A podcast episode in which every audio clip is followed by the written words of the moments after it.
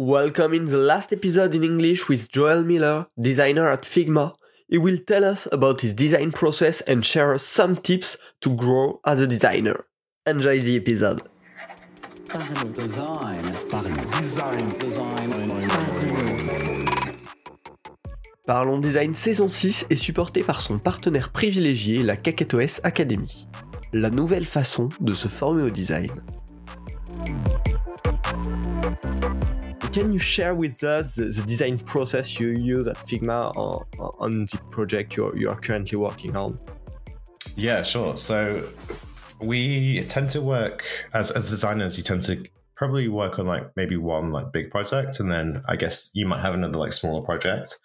Um, Auto layout was considered like one of these like really big projects because it touches on so many different aspects of like the editor itself, but it just seems like the small feature, but it actually kind of has like knock on effects to lots of different areas. Um, and so there's like there were like three different parts of auto layout that we I guess parts of the UI, sorry, that auto layout kind of affected.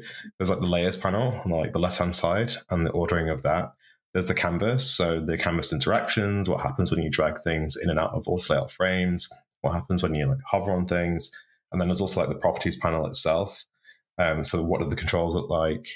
Um, and you know what's the information architecture of that? So that was kind of like touching all of the editor completely. And then also there's even the inspect panel side of it. So like how do we represent auto layout in code as well? And you know that that side of it too. Um, so yeah, we originally there was one designer working on this, which is Oscar. He sort of started the research phase of this, and he you know did some initial exploration, and we quick quickly realized that you know there were so many things that we wanted to add to auto layout, like absolute positioning, uh, a lot of just usability improvements, that it quickly became like too big for one designer. And so at that point, I sort of came onto the project as well. And then Oscar and I we sort of like co-designed this project. So we worked, which is actually quite rare. So like someone we, we don't really have designers that co-design on projects so much. I think we're starting to do it now as the product is getting bigger and bigger, and also we have FigJam as well. So you have to think about like two projects, project products, sorry, not just one. But yeah, Oscar and I were co-designing on auto layout, and we decided to sort of like split up the work. So I sort of focused more on the properties panel side of things.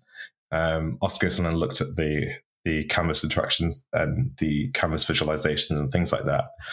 Um, so yeah, we basically just broke down the project, uh, but by feature set and then the priorities and sort of like which area did it um, did it quite cross over into, and then who would be responsible for that. Um, and then it was just like any other design project. So we did some like explorations. We also ran design crits, so getting some feedback from the rest of the team. You know, we did some then we had like a really rough early version of the auto layout that we wanted to test. Um, the one way we tested it is I actually built this really complex Figma prototype to do some user tests with, and we had them use the old version of auto layout and then a new version. And I just kind of had to make the canvas like really interactive to make it feel like it was actual feature, uh, because it was like a lot quicker than actually getting engineering to build it and it was pretty successful. It worked pretty well, but then we realized that we didn't really want to go with this design direction. Um, so it was it, we wanted to do something that was kind of similar to the FigJam toolbar, but the contextual one. So if you drag a sticky into FigJam and then you click on the sticky on the canvas, this little like black toolbar pops up, and those are the controls that you can use to sort of manipulate the object. And we thought this would be really nice for auto layout because one of the problems we've been hearing about auto layout is that people don't know uh, like what they can do with an auto layout frame. So we thought maybe we take that pattern from FigJam and bring it over to uh, Figma. So if you click on an auto layout frame, this black toolbar could pop up and the controls could be in there. So this is what I built the prototype for. And we did some user testing with that. And then we saw it was like super successful, but then we thought it was a bit too intrusive for the editor. So we sort of like went back and redesigned it. And then it evolved into what you see today um, in, in Figma. Um, but yeah, when when we had the design, we thought, okay, we're ready to build this now. We just worked really closely with engineering, and we worked in a really agile way. They were, you know, we, we sort of had the mentality of saying, let's just prototype this out, put it on our staging environment, and like see how it feels, and be totally okay with just throwing it away if it doesn't feel right. Um, and luckily, we didn't really have to throw too much away. I think we did a pretty good job of user testing and user research to inform our decisions. Um, and it was really doing like small design tweaks and small interaction tweaks uh, in the prototyping, like with engineering's phase. It wasn't really like starting from scratch or anything like that. Um, so we worked probably for maybe like two, three months, really close with engineering, just refining auto layout, testing it, refining, testing it, doing some more user testing. And then eventually we, uh, I think we gave it to some companies for like beta testing as well. And so we got some feedback from uh, them as well. And then, yeah, we just sort of kept refining it all the way up until config when we actually released it. And yeah, we saw that it's been pretty, pretty successful, pretty good launch. And uh, it seems to be, you know, more people seem to be using auto layout, and more people seem to be understanding how to how to uh, use it as well, which is great. Yeah, really good. So there is a big part of prototyping Figma inside Figma at the Yeah. beginning to check the concept. Yeah, then yeah, there is a pre-development uh, on the staging environment to test the idea, but at this step, the idea is well defined and there will be some some little updates, but not big changes. yeah, A lot of tests with many different users to pre-beta and then uh, config. um, about about the the users, uh, you you share the prototype uh, to to to these test sessions. Uh, how did you select them? Um, is there um, someone at Figma who manages uh, the, the user research? Or how did that happen? yeah, yeah. So I'll start with the first question: How do we select them? So Auto Layout Four was really focused on uh, making it easier for like what we called like novice users of Auto Layout. So people that don't really understand how to use it, people that were seeing Auto Layout and then just breaking it and using uh, non-Auto Layout frames like normal frames instead. So we, were like, we need to we need to focus. yeah, we've all been there. I, I used to do it as well. Um, yeah, so we started with those people and we sort of like targeted novice users. So we asked them a lot of questions like, how familiar are you with auto layout through a survey? Um, uh, do you understand auto layout? Uh, you know, how does it make you feel? Things like this. And with that user group, that's who we did the testing with. Um, and the second part of that is we have a research team as well. So the research team sort of worked with us to help um, figure out how to ask the best questions, how to sort of reach out to people, whether it be a survey or emails and things like that. So with every sort of round of user testing, we work really closely with the research team and they'll sort of like take notes and watch the interviews as well themselves and sort of then take all the findings and condense it into some kind of report which summarizes everything. So it's really, really valuable to have them actually. Mm, Great, and a lot of collaboration in this distributed team. Yeah, exactly. Great. Um, at the beginning, you also told about uh, represent a layout in code, which is a, a feature in Figma. It's part of the design work, but how, how do you manage to, to work on it? Because it requires a, a lot of knowledge. Yeah, so we it's mainly uh, I think engineers. Well, it's a it's a lot of design problem as well, but also we get a lot of like, feedback from the engineering team. So um, one of the things with auto layout was that if you selected it a frame and then you went to the inspect panel, it would show things like uh, the X Y position. So saying like top and bottom or left and right or something. And then it would also show absolute position. And absolute position is actually like the opposite of auto layout. Absolute position is like you can place anything freely on the canvas. Auto layout is like it's defined depending on like where it sits in order and things like that. So it was kind of conflicting with uh, what how what like auto layout was sort of conflicting with code itself. So um, sorry, no, that's not right. Let's start again. The um, yeah, the inspect panel was showing, or when you select an object on the uh, the canvas, when you went to the inspect panel, it was showing things like absolute position, which is kind of the opposite of auto layout, and it was also showing the x and y position, which isn't really relevant when you are using auto layout. And so we had to think about how to improve that for developers as well, who were like collaborating with designers who were using auto layout. So we did things like instead of saying the just the width or the height of the frame, we'd put in brackets like hug or fill to represent that it's sort of like a flex container, which is it's rep, sort of like represents Flexbox a little bit. So developers understand like auto layout is kind of an iteration of Flexbox in code, basically. So we are con- trying to help communicate that auto layout is this thing that you know in code. And also, we got rid of the things that said like absolute positioning and X and Y position because it just didn't make any sense. So it wasn't really like completely rewriting code or anything. It was more like adapting it, tweaking it to make it make more sense for developers who are collaborating with designers. And, and about this proximity with Flexbox, um, with, with, this behavior, which is used in in many uh, in in the web development, but also in iOS or Android development, this this idea of stacks. Um, did did you use it as a constraint uh, at the beginning of your design process, or did you abstract it? Uh, how did you work with with this uh, real world constraints? Yeah, so auto layout is kind of like Flexbox, um, but Flexbox is really confusing to use, and a lot of a lot of developers don't remember all the like the names of what display flex means or what flex direction means, all this kind of stuff. It's kind of complicated. Um, but I think initially, this is before I joined Figma, but they wanted to bring some of that power of Flexbox into the editor to make it feel more quick and efficient to use. But you can't just like dump Flexbox into Figma and then say, "Hey, here it is. Here are all the controls."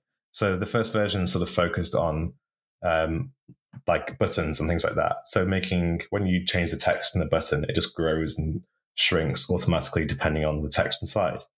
And then also arranging lists. So if you add something to a list, the container like grows and also shrinks if you remove stuff from the list. So it was focused more on that at first. And then slowly we might take something else. So we took the fill container and then the, the hug contents uh, which is like when things you want you want an object to like fill its parent container, or you want it to like shrink to the content inside, uh, and then also the alignment. So I want to position things um, in the center or the, to the top right or the bottom left or something like that. So that was the next part. And then the next part after that was sort of bringing more power, saying like things like absolute positioning or um, uh, just be- better usability overall and like try to like slowly add these things of flexbox but we didn't add the whole of flexbox so it's definitely an abstraction it's sort of taking the parts that make sense at the time and then slowly releasing them once people have like fully understood how the, this small part works. So you can't just it's sort of like incremental adoption i guess. You used to like incrementally add parts and then wait for people to adopt it and then they get start, sort of used to it and then you add some more power on top of it. Uh, but it's you need to be careful not to like overwhelm. Otherwise it will be too confusing. People won't know how to use it. And then you have the problem where people just don't use auto layout at all which is also bad for collaboration with developers yeah it's kind of the same work than when you do translation vs localization uh, you can decide to do exactly the same thing without taking into account the the constraints of your users and, and things like that. And really, in that case, you smartly localized the the concept of uh, of Flexbox into a designer way to organize these these ideas and these contents. Yeah, yeah, exactly. And actually, just it's worth saying that the whole of the Figma editor is sort of like it's kind of like CSS, but it's not the whole of CSS. It's like a subset of CSS, and that's how we approach it. So we take the parts that make sense from code and bring them into the Figma, but then we add take the parts of the design tool which makes sense and sort of like create these like abstractions. So it's never fully just code or fully design tool. It's sort of like this bridge in the middle. Yeah, and, and it's what makes a, a big difference uh, between Figma and, and, the other apps. Some are really design focused with total abstraction of code, code, code behavior. Some others, like you told uh, about Framer at the beginning, are really a translation of uh, what we can do in code. We can do it in, in Framer and we can even code in, in Framer. So Figma is kind of the right balance uh, for, for the moment between both worlds. Yeah, exactly.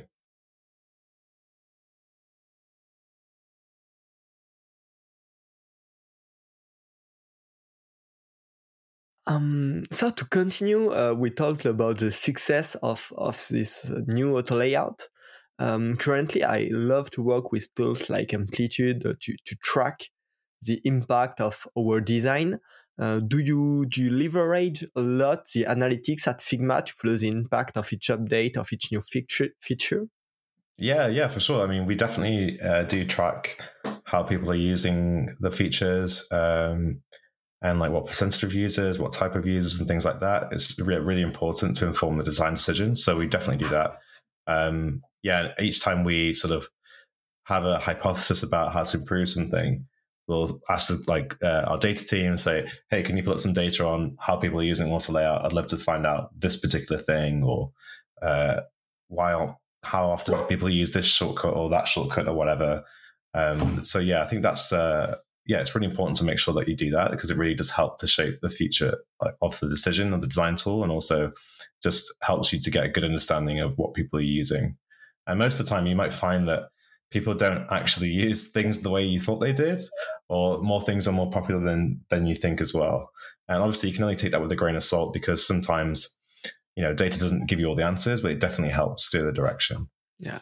And are you involved in the process of uh, setting up a, a tracking plan, uh, like for for auto layout or thing like that, or is it abstracted in a dedicated data team only? Yeah, it's it's both. So the we'll we'll come up with some suggestions of maybe things that we want to track. So maybe we want to track how many people are pressing the button for absolute positioning, how many people are pressing things like padding on the canvas to use those contextual pop-ups and things like that in the case of auto layout.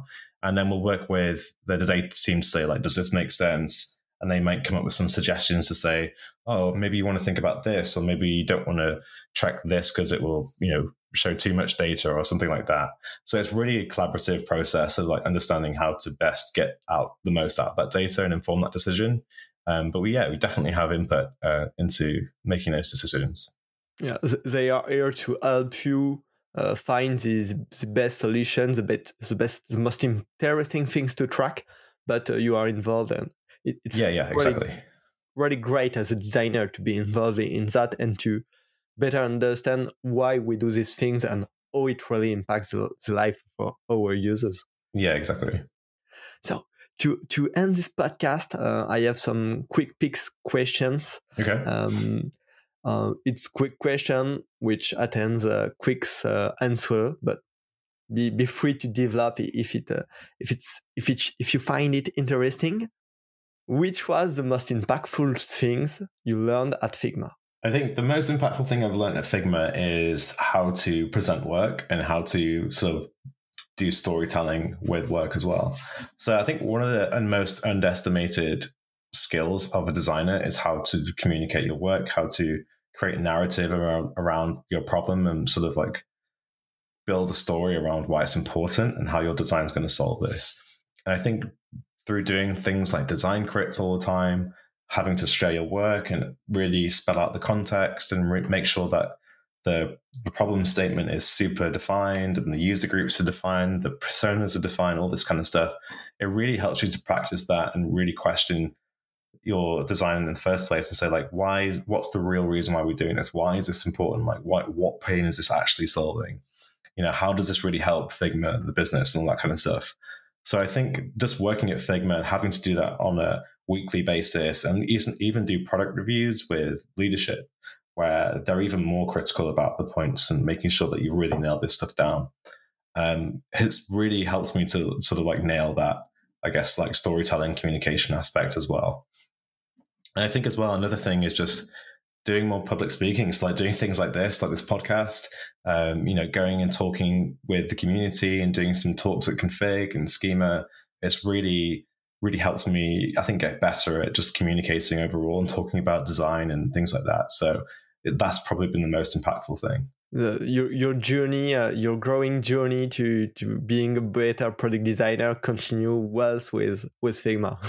yeah, definitely. I mean, always continuing, to, always wanting to learn new things and try and get better at different things. And I think yeah, Figma's given me a lot of opportunities and also helped me to practice and get better at some of the things I think I previously struggled with. Cool. Uh, another quick pick. What is your favorite Figma feature except the new auto layout? um, that's tough one.